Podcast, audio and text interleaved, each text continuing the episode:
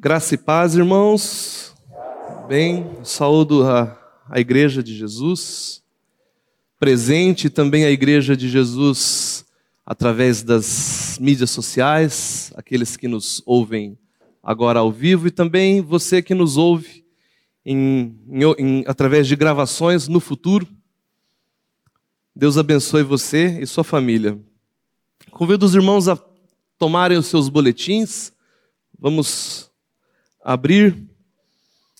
E convido toda a igreja, mais uma vez, que se coloque de pé, em reverência à palavra de Deus, e que nós possamos ler juntos o texto base, é um texto deveras extenso, mas importantíssimo para a nossa reflexão.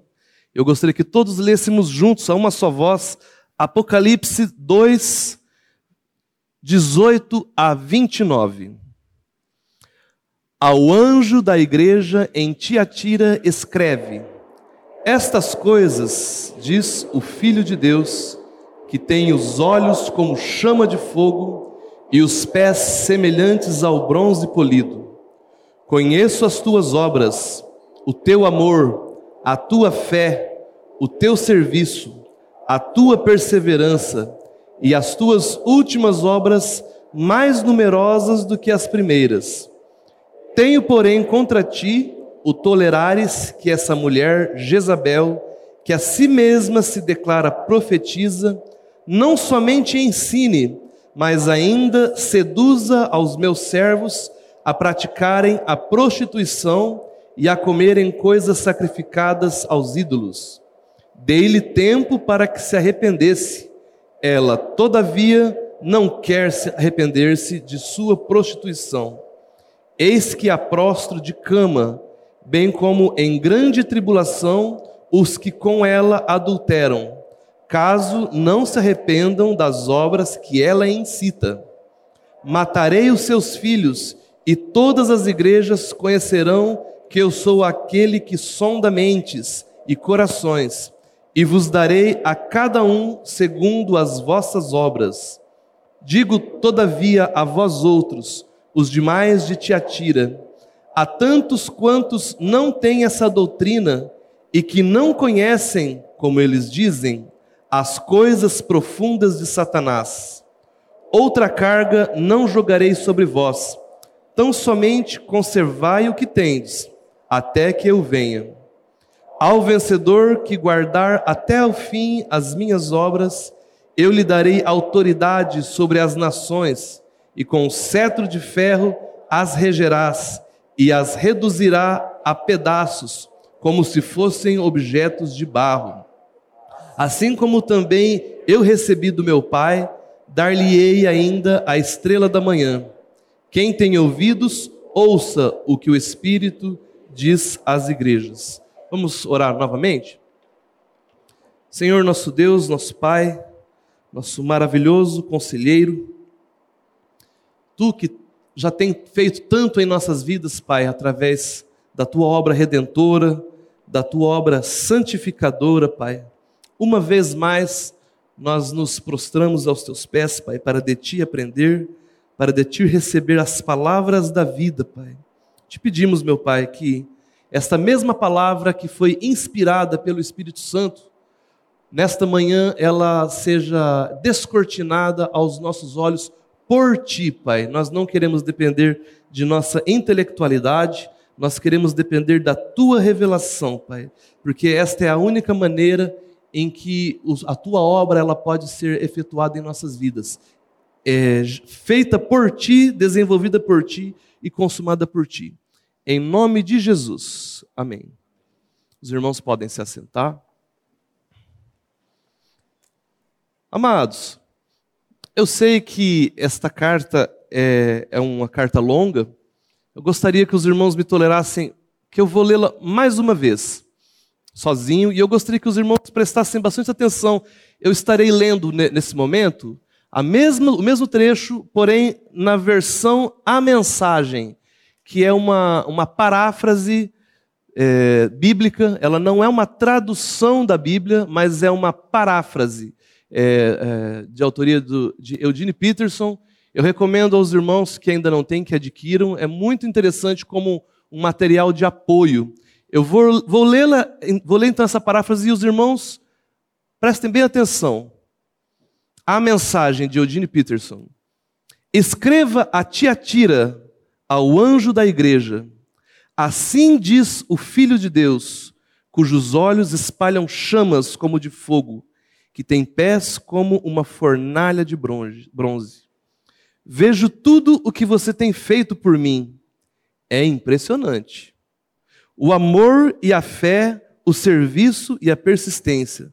Sim, muito impressionante. Você está melhor a cada dia. Todavia, por que você permite que Jezabel, que se diz profetiza, seduza meus servos queridos para uma religião libertina que nega a cruz? Eu até lhe dei uma oportunidade de mudar de vida, mas ela não quer desistir de sua carreira de negócios religiosos. Estou a ponto de eliminá-la com seus parceiros e acabar com esse jogo de sexo e religião. Vou extirpar a prole bastarda da sua idolatria. Então, cada igreja saberá que a aparência não me impressiona. Porque examino cuidadosamente toda a motivação e cuido para que você receba o que merece. Quanto ao restante da igreja, que não tem parte nesse ultraje e, con e condena o flerte com o diabo, que se mostra como algo profundo, estejam certos de que eu não vou deixar a vida de vocês mais difícil do que já é. Apeguem-se à verdade que vocês conhecem até que eu venha. Esta é a recompensa que tenho para todo vencedor para aquele que se apega à verdade, recusando-se desistir. Vocês vão governar as nações. O rei pastor de vocês governa com firmeza de um cetro de ferro, e a resistência das nações será frágil como um vaso de barro. Esse foi o dom que meu pai me deu e que passo a vocês. E com ele a estrela da manhã. Seus, seus ouvidos estão abertos? Então ouça. Ouçam as palavras do vento, o Espírito soprando através das igrejas. Amém. Você vê como expande a compreensão da situação de Tiatira, né? Amados, nesta manhã então nós vamos estar dando continuidade à nossa sequência de estudos é, no livro de Apocalipse. Né? Eu convido então os irmãos a se voltarem para os seus boletins para podermos ler juntos o texto. Né? Dando sequência à série de estudos do livro do Apocalipse, chegamos à carta de Jesus à igreja em Tiatira. Esta é a quarta de uma série de sete cartas enviadas por Jesus às igrejas da Ásia Menor, por intermédio do apóstolo João, a saber, Éfeso, Esmirna, Pérgamo, Tiatira, Sardes, Filadélfia e Laodiceia. Como já vimos anteriormente, João estava preso na ilha penal de Patmos por causa do evangelho. Ele havia sido enviado a Patmos a mando do imperador romano Domiciano, numa tentativa de reprimir a pregação do evangelho e o crescimento da igreja. Em oportunidades anteriores, é, nós já falamos sobre isso, mas vale a pena dar uma, uma recapitulada para aqueles que não estiveram presentes. Né? É, o imperador Domiciano, ele já havia tentado executar João anteriormente. Lembre-se que João é o último dos apóstolos ainda vivo. E na primeira da, da, é, pregação desta série, nós foi até passado apresentado um vídeo é, da tentativa de, que o imperador ele praticou de tentar matar João. Quem, quem se lembra? Alguém aqui estava nesse dia? João, então, ele é jogado naquele caldeirão de óleo fervente. Né? É, Domiciano esperava que assim, além de ele eliminar o líder, é, o último dos apóstolos, líder da igreja, João também poderia servir de exemplo, de uma maneira de intimidar aqueles que persistissem é, em serem fiéis ao evangelho. Era uma maneira de assustar, né? Então, assim, João serviria de exemplo a todo cristão da época que se recusasse a adorar o imperador como se fosse um Deus. Domiciano, ele se autodenominou Deus. E assim ele eliminou todas as formas de adoração é, é, do reino, é, concentrando a adoração e a religiosidade à sua pessoa. Ele mesmo se considerava um Deus, né? E o recado era claro: aqueles que se mantivessem fiéis a Jesus Cristo e não prestassem culto a Domiciano sofreriam as consequências mais severas da perseguição do império. Que consequências seriam essas? Perda dos direitos civis, perda de todos os seus bens, prisão, tortura e morte. Era uma, uma, uma perseguição muito severa, como até então não, não havia acontecido. A situação da igreja era bastante delicada. João, o último dos apóstolos vivos, estava preso e incomunicável, e devido à intensa perseguição, a igreja estava acuada e já dava sinais de profundo desânimo, tamanha a adversidade enfrentada.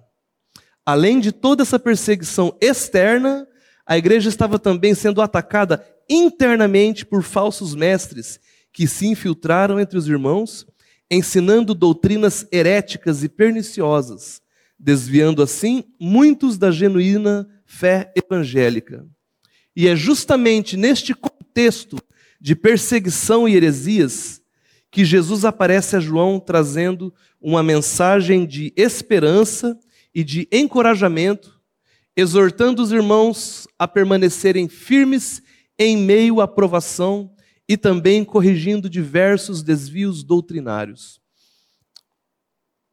Após essa tentativa de, de martírio do apóstolo João, frustrada pelo Senhor, né, então o, o imperador ele ordena que João seja levado até a ilha penal de Patmos, e dessa maneira ele ficaria isolado e não poderia mais dar instruções aos irmãos, seria uma maneira de, de fazer com que a igreja ficasse desanimada. Né?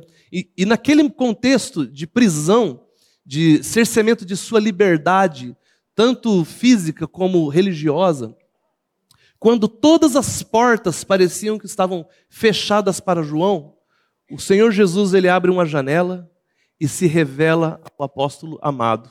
Aquele mesmo apóstolo que recostava a sua cabeça no peito de Jesus. Mais uma vez, o Senhor Jesus concede o seu peito para que o apóstolo repousasse e dali recebesse as palavras da vida que encorajariam, trariam ânimo a João e às demais igrejas. É maravilhoso, meus irmãos. No início da era cristã, vamos falar agora sobre a cidade de Tiatira. No início da era cristã, devido à sua localização estratégica, a cidade de Tiatira era um importante centro comercial da província romana da Ásia Menor e por isso atraía um grande número de pessoas de toda a região ao redor do mar Mediterrâneo. Sua diversidade populacional se refletia também em diversidade cultural e religiosa, tornando Tiatira uma cidade muito voltada à idolatria e à prostituição. Havia dezenas de templos pagãos na cidade e os mais variados tipos de crenças e superstições. Numa realidade urbana, multireligiosa e sincretista como essa, a tolerância religiosa era fundamental para a manutenção da harmonia civil. Guarde essa palavra, tolerância. Amados, nem tudo que é bom para a cidade é bom para a igreja, concorda? Nem tudo que é bom para a cidade é bom para a igreja. Por conta desta tolerância, que era fundamental para a manutenção da harmonia urbana naquela cidade, por conta dessa tolerância, a cidade abrigava então muitas, é, uma diversidade enorme de religiões e era necessário para que, eles, para que não houvessem conflitos. Né? Como, como já disse, a cidade de Tiatira era uma cidade em que haviam muitas é, formas de comércio e de indústria. Indústria, claro, nos modos da, daquela época. Né? Haviam, é, é, eles produziam muito tecido, eles produziam é, corante a, a púrpura, eles produziam, haviam olarias, era uma, uma cidade em que havia muita produção de vasos, de, né, de barro. Então, cada segmento profissional, cada é, área econômica da cidade, ela possuía como que fosse um patrono. Eles, as, as, os profissionais eles se agrupavam é, em uma espécie de associações e grêmios, como nós temos hoje a Associação Médica, né, e outras, a associação da AABB, não temos isso? Né? Para cada tipo de profissão havia uma espécie de associação, e cada associação dessa, ela, ela tinha um patrono espiritual, digamos assim, um, um, um ídolo a qual eles prestavam culto. Então, é, a tolerância religiosa ela era fundamental para que não houvessem conflitos entre aquela diversidade de religiões. Né? Porém, como eu já disse, o que é bom para a cidade nem sempre é bom para a igreja. Esta mesma tolerância que garantia uma certa paz entre as religiões da cidade, ela se infiltrou na igreja e, tava, e começou a produzir problemas seríssimos. É? É, voltando ao boletim, a tolerância religiosa era uma marca de Tiatira e manifestava-se também dentro da igreja. Era justamente por causa de excesso de tolerância que esta igreja estava prestes a ser duramente disciplinada. A tolerância ao intolerável foi o que motivou a escrita desta, que é a maior das cartas do Apocalipse. Irmãos, tolerância é uma coisa boa ou ruim? Depende, né? No contexto da cidade, nós vimos que era fundamental para a manutenção da ordem civil. Mas no contexto da igreja, meus irmãos, pode ser uma tragédia. Tolerar aquilo que é intolerável, ele pode trazer consequências graves para a igreja. Estudiosos eles eles dizem que a igreja de Tiatira aproximadamente 40 anos após esta, esta carta ser enviada, ela acabou. Aparentemente, os irmãos, esses irmãos não, não é, responderam de maneira positiva a esta exortação. Essa igreja, ela acabou, meus irmãos. Vejam as consequências graves de algo que no mundo é bom. Tolerância é uma coisa boa, né? Nós temos que ser tolerantes, não é verdade? Mas dentro do contexto da igreja, no que concerne à doutrina, no que concerne ao ensino, você, nós vamos ver o que, o, qual, qual o, o tamanho do problema que uma tolerância ela acabou desenvolvendo entre aqueles irmãos. O conteúdo da carta Vamos ler todos juntos. Ao anjo da igreja em Tiatira escreve: Estas coisas diz o Filho de Deus, que tem os olhos como chama de fogo e os pés semelhantes ao bronze polido. Apocalipse 2:18. Qual é a diferença entre opinião e diagnóstico? A opinião é fundamentada pelas percepções do observador a respeito das evidências exteriores. Já o diagnóstico é o resultado de um exame minucioso, detalhado, com conclusões concretas. O que Jesus tem a nosso respeito não é uma mera opinião, mas sim um diagnóstico preciso. Ele é aquele que tem os olhos como chama de fogo, que enxergam no fundo da alma, que sondam os corações, não com o intuito de nos condenar, mas com o intuito de nos regenerar e santificar. Essa expressão, olhos como chama de fogo, amados, ela indica um olhar além do óbvio, um olhar além das aparências, um olhar escrutinador, mas não um olhar condenador. E ao olhar para Tiatira, o que ele vê? Ele vê pelo menos duas coisas. Por um lado, ele vê progresso, e por outro lado, ele vê corrupção. Veremos mais adiante. Todos juntos, Apocalipse 2,19. Conheço as tuas obras. Queridos, um instante. O Senhor conhece as nossas obras. Nós temos as nossas obras, amados, elas têm duas categorias. Elas têm aquelas obras que todo mundo vê, que é aquilo que você faz na, na, à luz do dia, né? Diante de todos, e tem aquelas obras das quais talvez você e eu nós nos envergonha, envergonharíamos caso estas fossem postas, trazidas à luz, não é verdade? Quem tem essas duas, esses dois tipos de obras aí? Que bom que não é só eu, não é? Mas o nosso Senhor, querido, ele, ele é aquele que tem os olhos como chama de fogo, querido, ele vê. Ele vê até o que nem você identificou em você mesmo. Na medida em que ele vai dando, em que ele vai se revelando a você, ele também vai se dando, concedendo que você se conheça um pouco mais. E você vai dando passos de conhecimento do Senhor e passos de conhecimento de si mesmo. E na medida em que você vai se conhecendo, você, inevitavelmente, se você tem o Espírito Santo, você vai se arrependendo, não da, apenas das coisas que você fez, mas daquilo que você é. Porque o nosso Senhor, Ele vê aquilo que está no oculto, querido. Amados, tem obras das nossas vidas que elas são apenas na nossa mente, concorda? Você ainda nem refletiu. Senhor, sonda-me, vê se há em mim, Senhor, algum caminho, algo a ser corrigido, nem, que nem eu sei. E o Senhor, graciosamente, misericordiosamente, Ele vai dando passos tranquilos. Ele não nos revela é, de uma vez tudo que nós somos, queridos. nós nos deses... Seria uma desesperança, seria um, um, um desespero total. Né? Então ele vai dando passos comigo e com você, e na medida que ele dá o passo, você dá o passo com ele, e ele trata com você e comigo. E aí um novo passo, e de glória em glória, o caráter do nosso Senhor Jesus Cristo ele vai sendo formado na sua e na minha vida. É isto que Jesus está fazendo com essa igreja neste momento.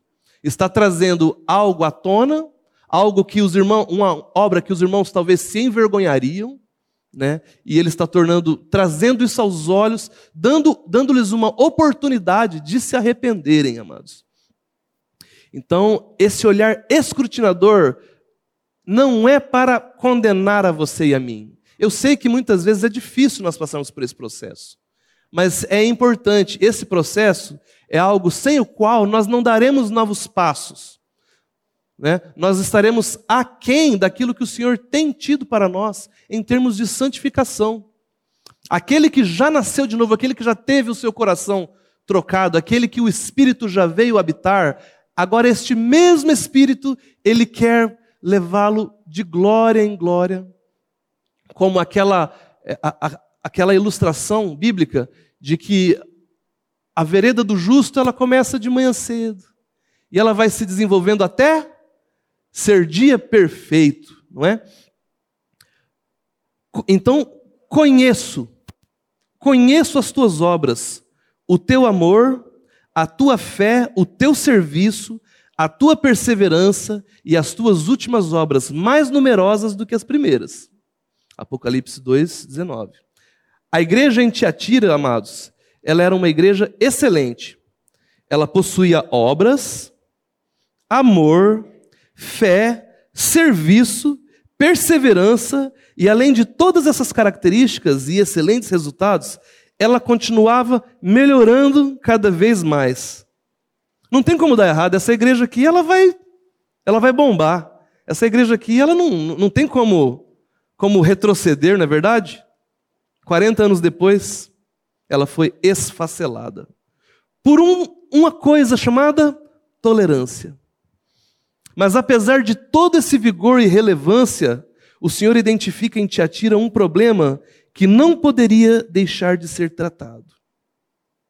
Estudiosos, eles também acreditam que nessa época, a igreja de Tiatira, ela já tinha quase quatro décadas de existência. Quase 40 anos e sempre melhorando. Você imagina uma igreja que durante 40 anos ela vai só melhorando. Em quase todos os aspectos. Quase. Apocalipse 2:20, todos juntos. Tenho, porém, contra ti o tolerares que essa mulher, Jezabel, que a si mesma se declara profetiza, não somente ensine, mas ainda seduza os meus servos a praticarem a prostituição e a comerem coisas sacrificadas aos ídolos. Preste atenção que essa mulher, Jezabel, é, talvez até o nome dela nem seja Jezabel, talvez seja uma espécie de arquétipo, né? É como se eu falasse assim, ó, esse menino, esse menino aqui, o Márcio, ele é um, um Ronaldinho. O que, que eu quis dizer? Ele é bom de bola. Nem sei se ele é bom de bola, né? É bom de bola? Craque, né? Então, quando fala Jezabel, ele está já apontando para uma outra pessoa que nós vamos falar sobre ela logo adiante. Mas eu gostaria de chamar a atenção para um, um, uma questão. Ali, o texto diz que Jezabel a si mesma se declarava profetisa. Amados, quando num contexto de igreja, alguém se levanta e, e ela já vai se colocando: eu sou isso, eu sou profeta, eu sou diácono, eu sou presbítero. Em breve nós teremos, é, nós estamos nos preparando para um, para um caminhar em que a igreja é, terá presbíteros, né, para é, melhor go, o, o, governo da igreja local, né? Então, mas nesse processo de, de escolha de lideranças, de irmãos que servem Jezabel, ela se colocava a si mesma. A pessoa, aquela pessoa que ela se coloca, ela já vai se. Sendo que as funções do corpo, cada um de nós, meu irmão, ele tem um, recebe um dom do Senhor. Mas aquele dom que você reconheceu, amado, ele precisa ser reconhecido pela igreja. Aquele que a si mesmo se declara profeta, profetiza, amados, e vai se colocando, e vai se instalando, e vai expandindo a sua cerca dentro da comunidade. Cuidado com essa pessoa. Quando é do Senhor, quando uma liderança ela está sendo levantada pelo Senhor, é, é algo natural, é algo tranquilo, não, não há necessidade de, de forçar a barra. Sabe aquela assembleia em que tem que ficar brigando e um se coloca a favor e outro contra quando é, é, é um determinado assunto, nós já tivemos isso. Nós sabemos as consequências disso. Quando é algo do Senhor, amados, é suave, é tranquilo. A igreja, ela apenas irá reconhecer uma realidade que já é, é, é visível a todos. A igreja oficializa algo que já está acontecendo. E eu quero tomar a liberdade de falar do nosso amado irmão, pastor Maurício, que no dia em que ele foi ordenado pastor, amados, nós estávamos apenas, apenas reconhecendo algo que todo mundo já estava vendo. Não é verdade? Sem necessidade de forçar, sem necessidade de. sem aqueles conflitos. Nós já tivemos isso, amados. Nós já tivemos, para, para nossa, nossa vergonha. Quando é do Senhor, não há necessidade de forçar. A própria igreja, e eu, eu creio que o Senhor, ele levanta os seus e ele toca o coração dos irmãos, para que os irmãos vejam, não há necessidade, amado, de alguém ficar se colocando. E essa mulher fez isso. Foi, foi o primeiro problema, não é? Deixa eu tomar uma aguinha aqui. A igreja em Tiatira, ela tornara-se uma igreja tolerante. Muito se fala em tolerância, né? Como eu já disse, é, é uma coisa boa ou coisa ruim? Depende, não é? A autodeclarada profetisa Jezabel estava ensinando heresias àqueles irmãos com a anuência da liderança da igreja. Olha aqui o problema.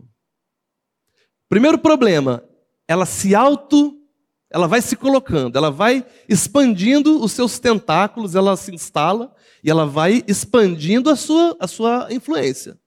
E aí, no, segundo momento, ela, ela recebe a, a anuência da liderança da igreja. Eles não estavam sendo enganados, amados.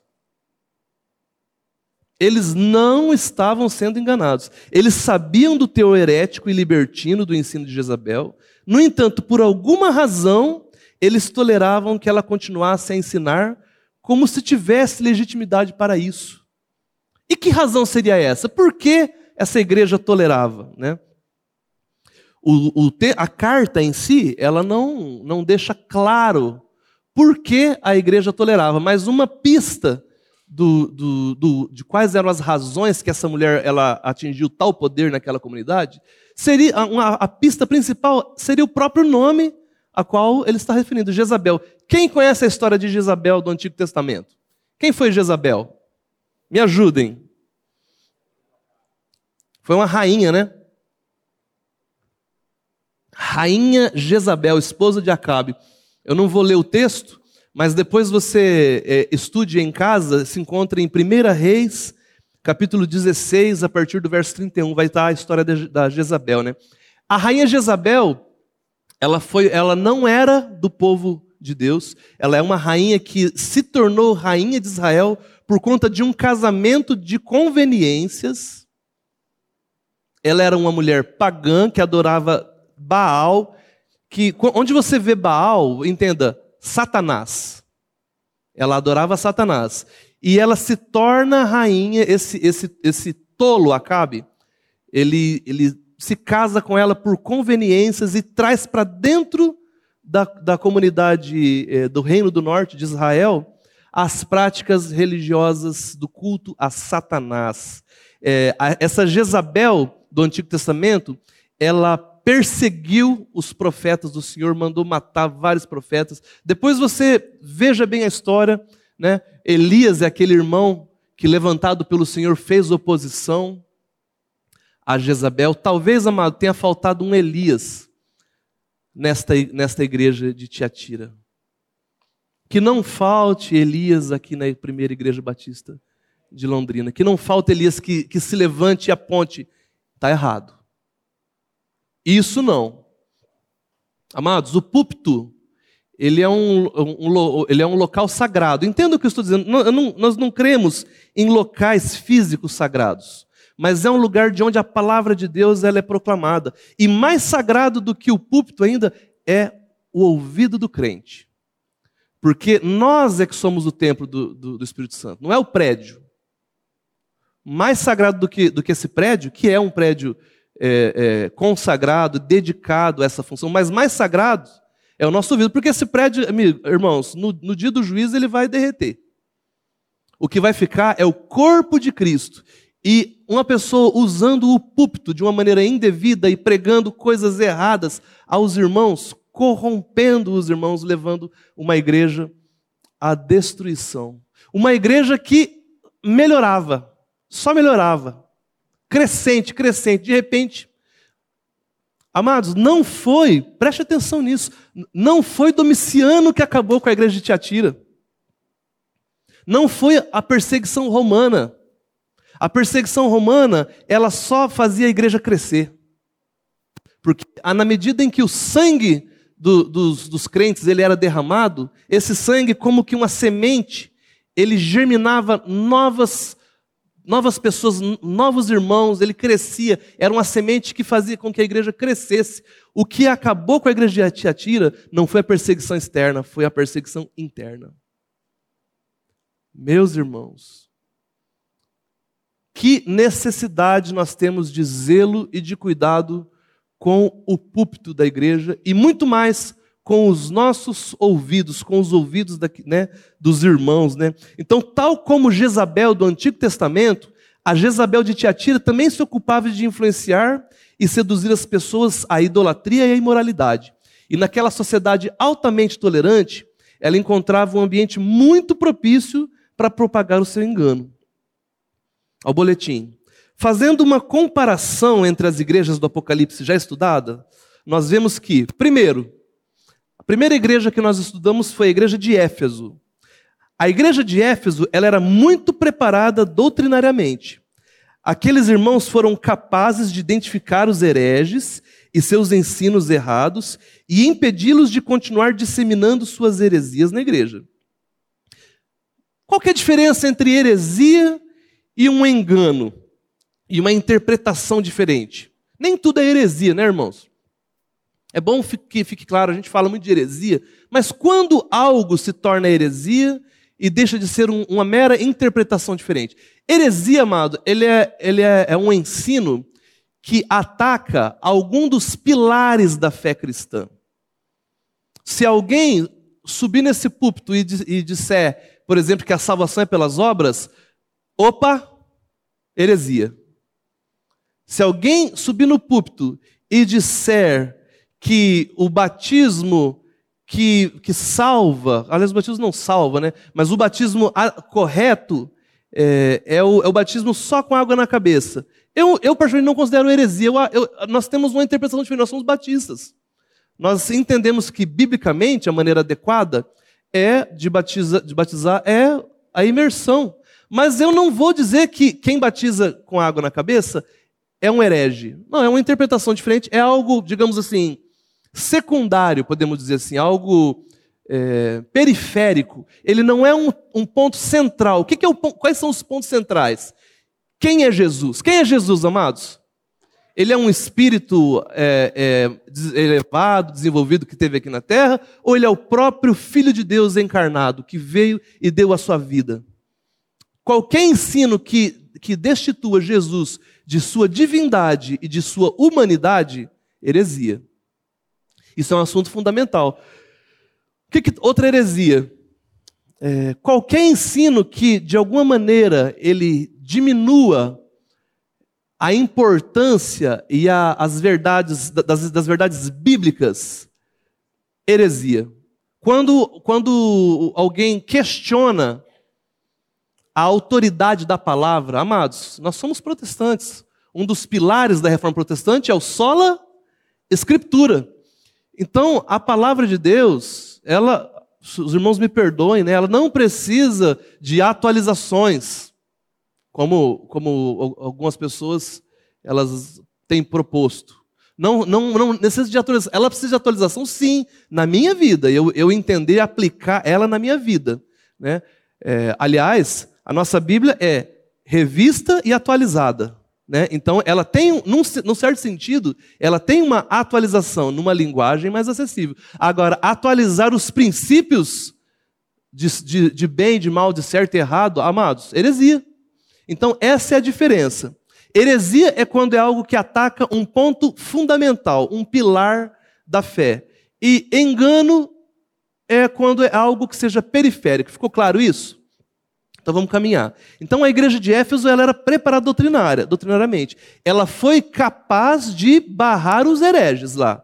Né? A, a doutrina de Balaão, os nicolaítas, eles não encontraram vez na igreja de Éfeso, apesar de que o Senhor os exorta pelo fato de terem abandonado o primeiro amor. Mas herege ali, porque era uma igreja muito fundamentada, muito bíblica. Né? Então a segunda igreja, a igreja em Esmirna, também possuía muito zelo doutrinário e, mesmo em face da grande perseguição, mantivera-se fiel ao Senhor e à sã doutrina. Terceiro, na igreja de Pérgamo havia muita carência de boa teologia, e por isso aqueles irmãos acolheram as falsas doutrinas como se fossem verdadeiras. Então a primeira era boa de teologia, barrou os hereges. Porque os ataques de Satanás, queridos, ele é sempre externo e interno. É a perseguição e os falsos ensinos que, que, que são pregados ali dentro. Então, Éfeso foi capaz de barrar os hereges. É, é, a igreja de Esmirna também foi capaz de barrar os hereges. Pérgamo, por uma carência de profundidade bíblica, ela abraçou algumas heresias, o Senhor a exorta por isso. Né? Mas, queridos, os irmãos de Tiatira, eles não estavam sendo enganados. Eles identificaram as heresias, porém, talvez por algum tipo de conveniência, eles a toleravam. Ah, essa, essa Jezabel, ela está ensinando essas coisas. De, deixa ela ali, dando, dando aula ali na, na salinha ali dos. Ou dá, dá para ela um, um, um domingo para ela pregar só. Não, não, deixa ela. Mas por que, que tolerou essa mulher, gente? Por que se tolera? Quais, quais seriam as razões? Não é? O erro da igreja de Jezabel era tolerar, ah, perdão, a igreja de Tiatira era tolerar Jezabel, seus ensinos e práticas, não a disciplinando e nem impedindo que ela pregasse é, impedindo que ela pregasse as suas heresias. A razão exata pela qual a liderança de Tiatira tolerava Jezabel não é revelada. Mas, como eu já disse, olhando para a rainha Jezabel, a gente tem algumas pistas. Por que será que eles toleravam essa mulher?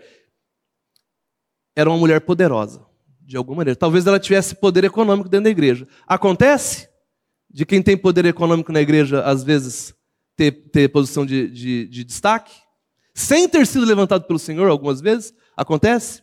Pode ser? É...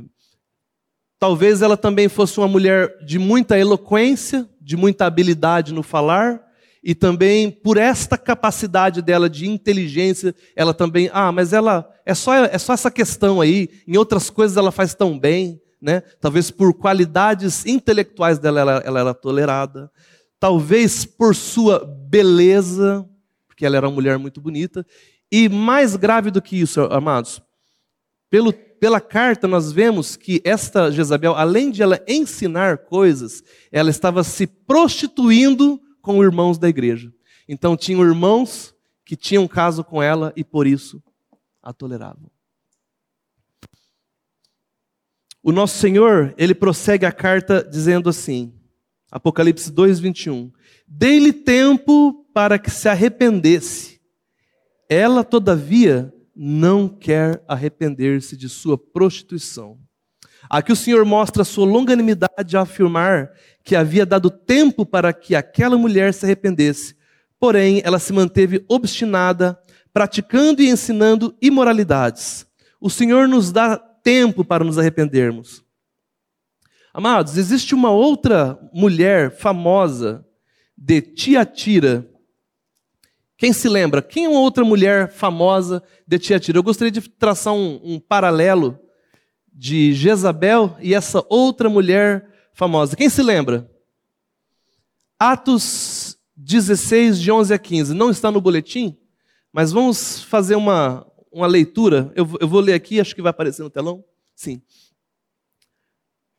Atos 16, de 11 a 15. Tendo, pois, navegado de Troade, seguimos em direitu, direitura a Samotrácia, no dia seguinte a Neápolis e dali a Filipos, cidade da Macedônia.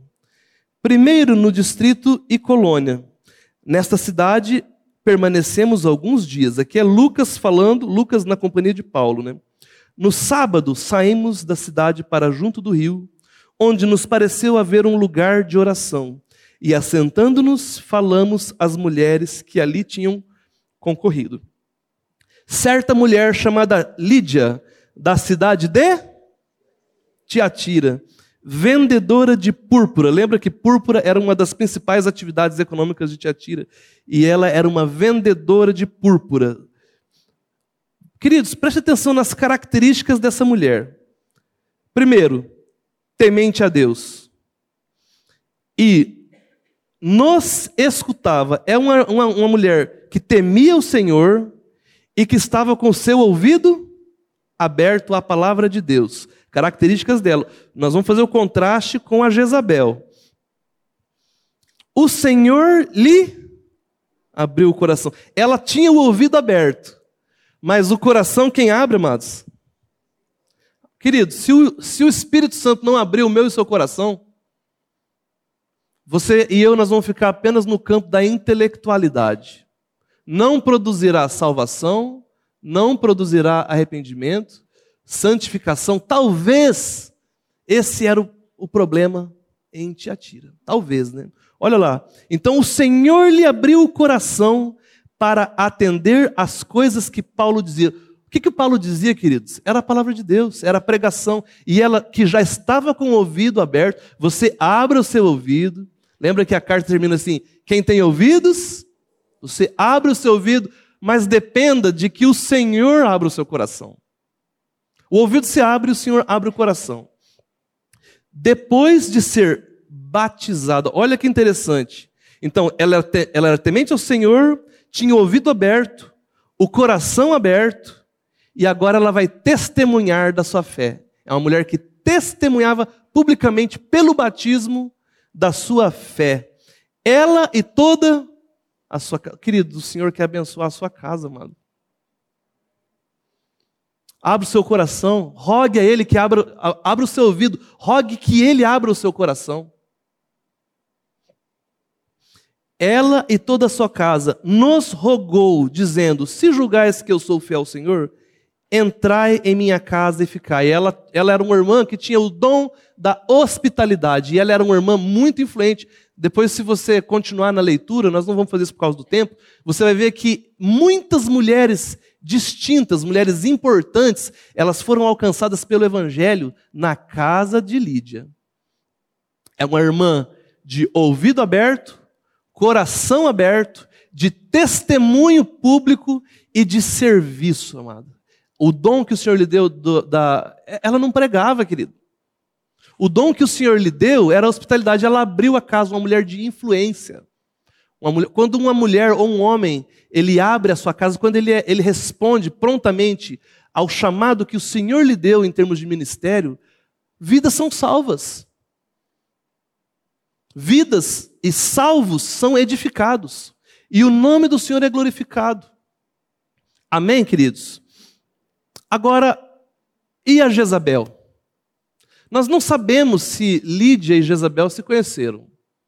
Sabe, né? Nós não sabemos. Há alguns que entendem que a igreja em Tiatira ela foi fundada talvez por intermédio de Lídia. Nós não sabemos se elas se conheceram, mas são dois arquétipos de pessoas que, que você tem dentro de uma, de uma igreja. Porque você tem uma igreja visível e tem uma igreja invisível. Apenas o Senhor tem os olhos de chama e consegue perscrutar os corações e saber quem você de fato é. Você é Lídia ou você é Jezabel? Ô oh, meu irmão, misericórdia da minha e da sua vida. Mas vejam a longanimidade do Senhor. Apocalipse 2, 21. Dei-lhe tempo para que se arrependesse. Ela, todavia, não quer arrepender-se da sua prostituição. Aqui o Senhor mostra a sua longanimidade ao afirmar que havia dado tempo para aquela mulher. Ele deu tempo, querido. Ele tem dado tempo a mim e a você. Para você dando passos com o Senhor. O Senhor, como eu disse, ele dá um passo, ele pega na minha, na minha, na minha mão, pega na sua mãozinha e dá um passo. Amado, olha esse caminho que você está. Né? Isso não, não agrada o, o meu coração. Mas a sua mão eu não vou largar. Vamos comigo, querido? E ele vai dando tempo, ele vai dando tempo, e essa mulher endurecendo o seu coração.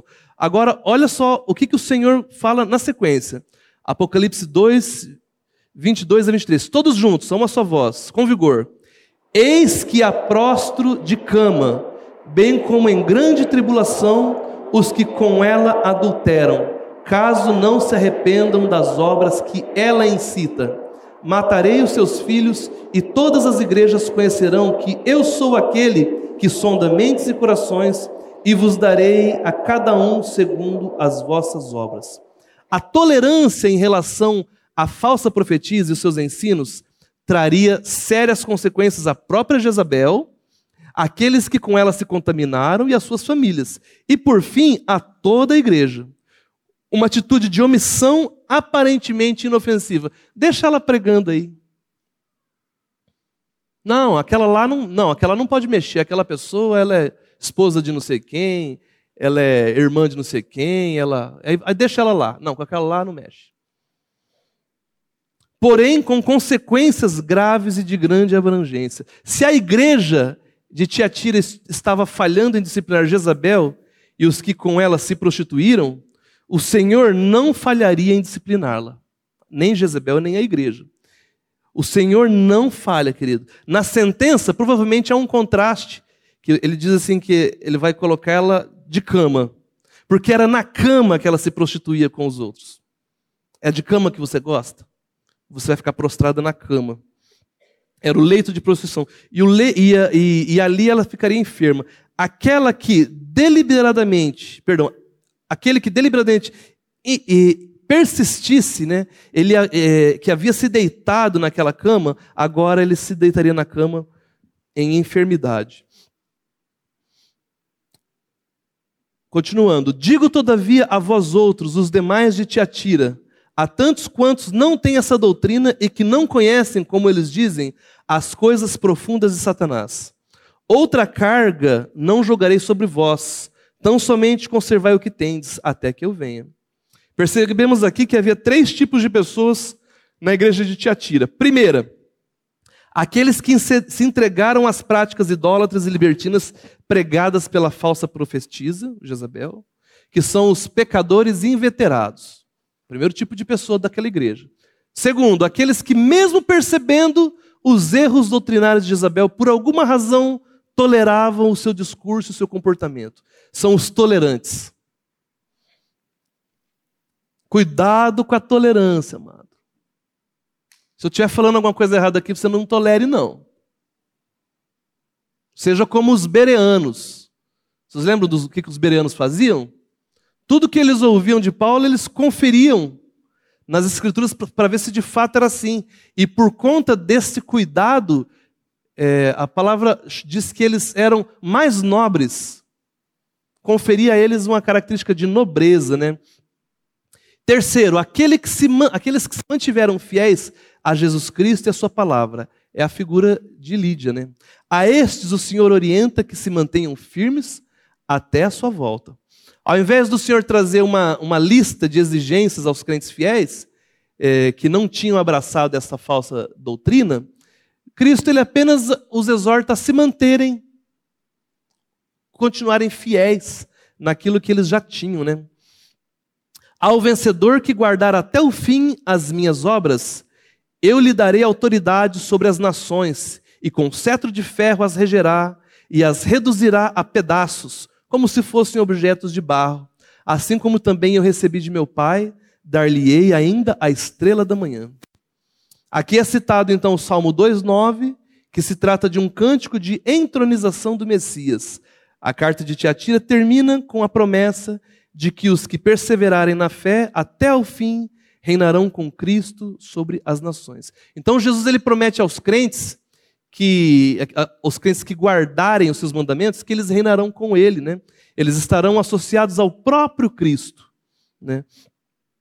E diz que é, os, os que as nações inimigas ele vai reduzirá como se fossem barro, mais uma referência a uma das principais atividades lá de Tiatira, que era da olaria. Ele está falando coisas que eles sabiam muito bem. O Senhor sempre faz isso nas suas cartas. Ele pega características locais. Né? Quem tem ouvidos, ouça o que o Espírito diz à igreja. Você ouviu? O ouvido estava aberto. Né? Senhor, abre o coração. Essa exortação é tão urgente hoje como foi nos dias em que foi escrita. As heresias seguem convertendo incautos ao engano da libertinagem e da idolatria. Assim como Tiatira, a igreja moderna não está imune a esse perigo. Você e eu, nós compreendemos, amados, o fato é, da importância do zelo doutrinário do rigor bíblico com o que é pregado, né? Nós entendemos até onde o excesso de tolerância ele pode levar uma igreja, queridos. Amados, nós precisamos fazer autocrítica, nós precisamos reconhecer, né? É... Você já ouviu aqui nesse púlpito mensagens que fizeram acender um sinal, uma luz amarela? Opa! Foi além ou ficou aquém da palavra? Você já ouviu, querido? Você já ouviu aqui mensagens em que você pensou: espera aí, isso não parece correto. Amados, nós precisamos fazer autocrítica. Misericórdia, Senhor. Nós já tivemos, irmãos, nós, esse problema aqui, queridos. Quem sabe do que eu estou falando? Nós precisamos reconhecer, né? E nós, amados, nós sofremos as consequências, queridos.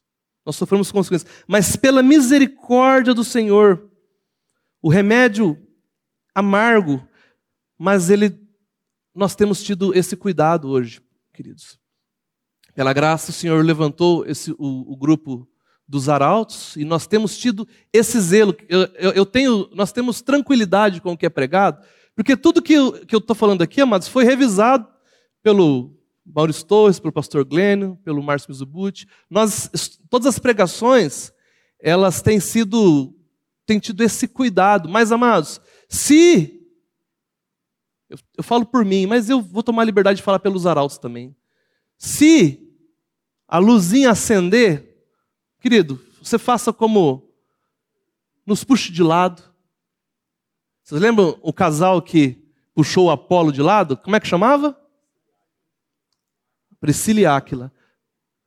Ô Apolo, gostei, legal, interessante você falou. Mas Apolo, ele está preciso, mas com mais exatidão, esses dois irmãos que não eram pregadores, mas tinham o ouvido aberto. Eles trouxeram, não é humilhar, não é expor, puxa de lado e fala, querido, essa questão, esse ponto.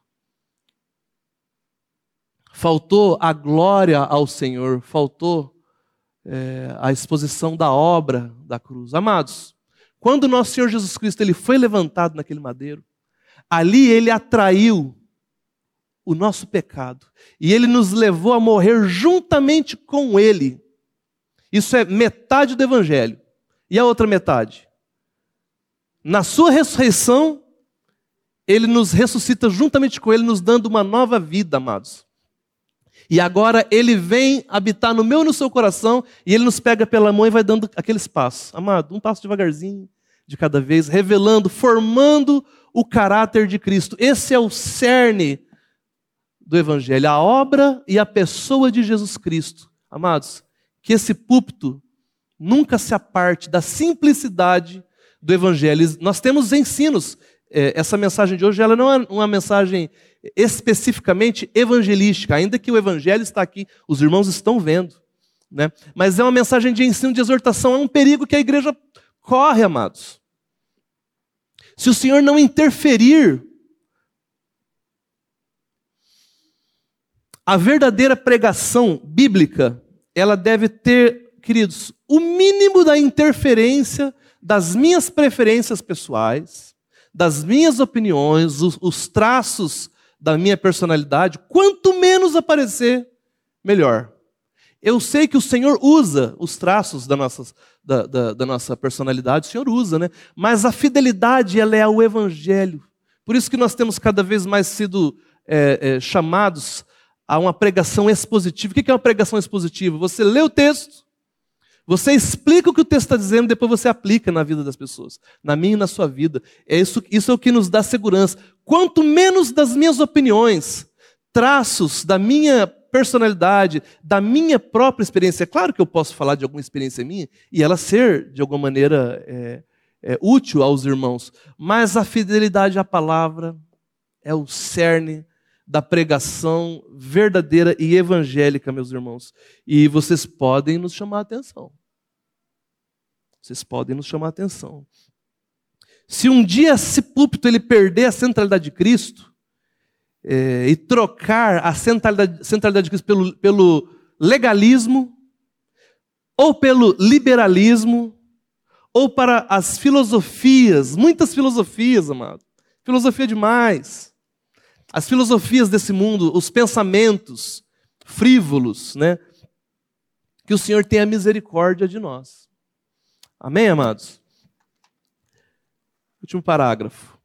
A igreja de Jesus, em fidelidade à palavra de Deus, ela é receptiva a todo aquele que, quebrantado de coração e convencido do pecado, da justiça e do juízo pelo Espírito Santo, deseja receber a Cristo como Salvador e Senhor. O chamado do Senhor pelo Evangelho é a todos os que creem. Quem crê? Você abriu seus ouvidos? Senhor, abra os corações. No entanto, para garantir que as pessoas não se convertam a sofismas e para protegê-las de heresias que corrompem a simplicidade do Evangelho, Todo ensino antibíblico, seja libertino ou legalista, humanista ou determinista, ele não deve ser tolerado no seio da igreja, devendo antes ser prontamente tratado com rigor bíblico, em amor e longanimidade. Que o Senhor nos dê a sabedoria e a coragem de, identificando possíveis desvios doutrinários, não sermos uma igreja tolerante com heresia, mas aberta e acolhedora ao pecador. Amém, meus irmãos? Quem tem ouvidos? Você ouviu? Deus abençoe, então.